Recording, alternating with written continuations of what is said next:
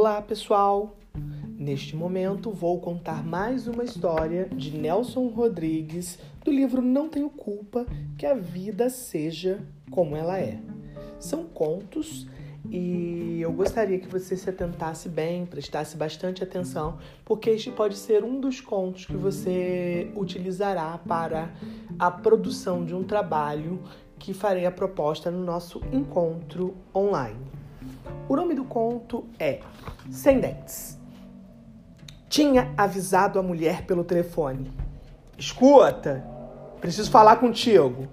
Sofia estranhou. Pois fala, o que há?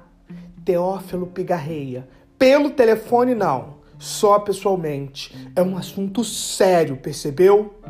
Ela caiu das nuvens.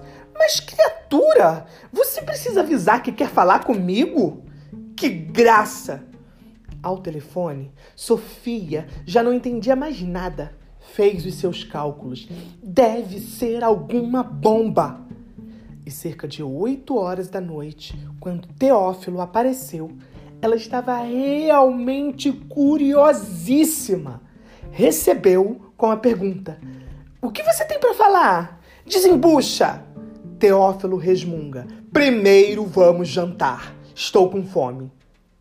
E de fato, chovesse ou fizesse sol, era um homem de um apetite tremendo. Mesmo quando lhe morrer a mãe de um edema, Teófilo era obrigado a deixar o velório de vez em quando para comer sanduíches na cozinha às escondidas. De resto, ele só resolvia os seus problemas de barriga cheia, como ele dizia textualmente. Com certa angústia, Sofia ia servindo o jantar e perguntando: Sobre o que é a conversa? Teófilo acabou explodindo. Sossega, leoa! E vê se não me estraga o apetite. Replica: Você hoje está com seus azeites. O drama. Depois da sobremesa, que foi laranja lima, veio café, que Teófilo tomava não pela xícara, mas pelo pires. Pois bem, bebe o café e abrindo o cinto e com ar de jiboia saciada, ele foi lacônico e, e brutal. Sofia, quero desquite. Ela, que ia com um prato, estaca e vira-se. No maior espanto da sua vida, balbucia: Desquite? E o marido? Vou pôr as cartas na mesa que é mais negócio. Eu gosto de outra e quero me separar. Eles estavam casados há 10 anos e que a justiça seja feita. Sofia teria os seus defeitos, mas cabe a pergunta: quem não os tem? Era incontestável, porém, que gostava do seu marido. Seria amor? Ou simplesmente amizade? Ou o hábito de 10 anos de vida em comum? Eis o que ninguém, nem ela própria, saberia responder.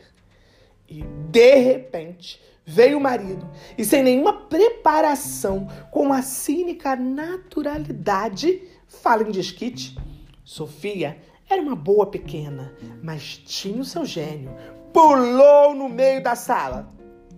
Uma ova, compreendeu? Pode se fantasiar de verde e amarelo que eu não dou desquite nenhum. Teófilo quis argumentar. Você naturalmente tem o seu brilho, o seu amor próprio, não tem? Ou você quer viver com um marido que não sente nada por você? Exaltadíssima, arrasou-o o que as mulheres que você anda precisam saber é o seguinte: que você tira os dentes para dormir, que tem dentadura em cima e embaixo. Mascando o palito, ele reage. Pois se eu sou desdentado, também não devia te interessar como marido, ora bolas. A outra ele andava de romance há um ano com uma datilógrafa da autarquia que se chamava Idalina. começaram um namoro que não devia ter maiores compromissos. Idalina, porém, no terceiro ou quarto passeio, disse-lhe: Você só toca em mim casando. Era um problema. E como a pequena já soubesse do seu estado civil, lembrou-lhe: Mas eu sou casado. E a garota? Casa no Uruguai, ora! Durante um mês, dois, andou ruminando o drama. Saía todas as tardes com Idalina. Ia levá-la em casa, no Andaraí. Mas ela, irredutível, não se deixava nem segurar na mão. Até que, num desespero desejo que já o impedia de dormir, prometeu-lhe: façamos o seguinte: eu me separo, me desquito e me caso contigo. Era exatamente o que a Idalina queria. Ela disse na hora: topo! Então, não acontecera um beijo entre ambos. Nada! Ele chega em casa e, depois de um vasto jantar, pede o desquite. Reage a mulher e vão dormir indignados um com o outro. Muito bem. Na noite seguinte, o marido chega em casa alucinado. Foi você que telefonou para Idalina? Ergueu o rosto. Por quê? E ele, atirando patadas no chão. Só pode ter sido você. Falaram que eu tinha dentes postiços, que tirava os dentes para dormir e que punha chapa dupla em um copo com água. Tenha hombridade de confessar, foi você? Fui eu sim. E daí? Teófilo perdeu a cabeça. Eu não admito, percebeu? E fique sabendo de uma coisa. Eu não gosto de você. Eu não quero nada com você. E outra coisa, o que eu sinto por você é pena. Em outras condições, Sofia teria se enfurecido, mas pensava em Idalina e exaltava. Você está assim porque ela te deu um chute, não foi? Bem feito! Ela me disse que ela nunca suportou dentadura. Ele pulava. Mas não adiantou nada.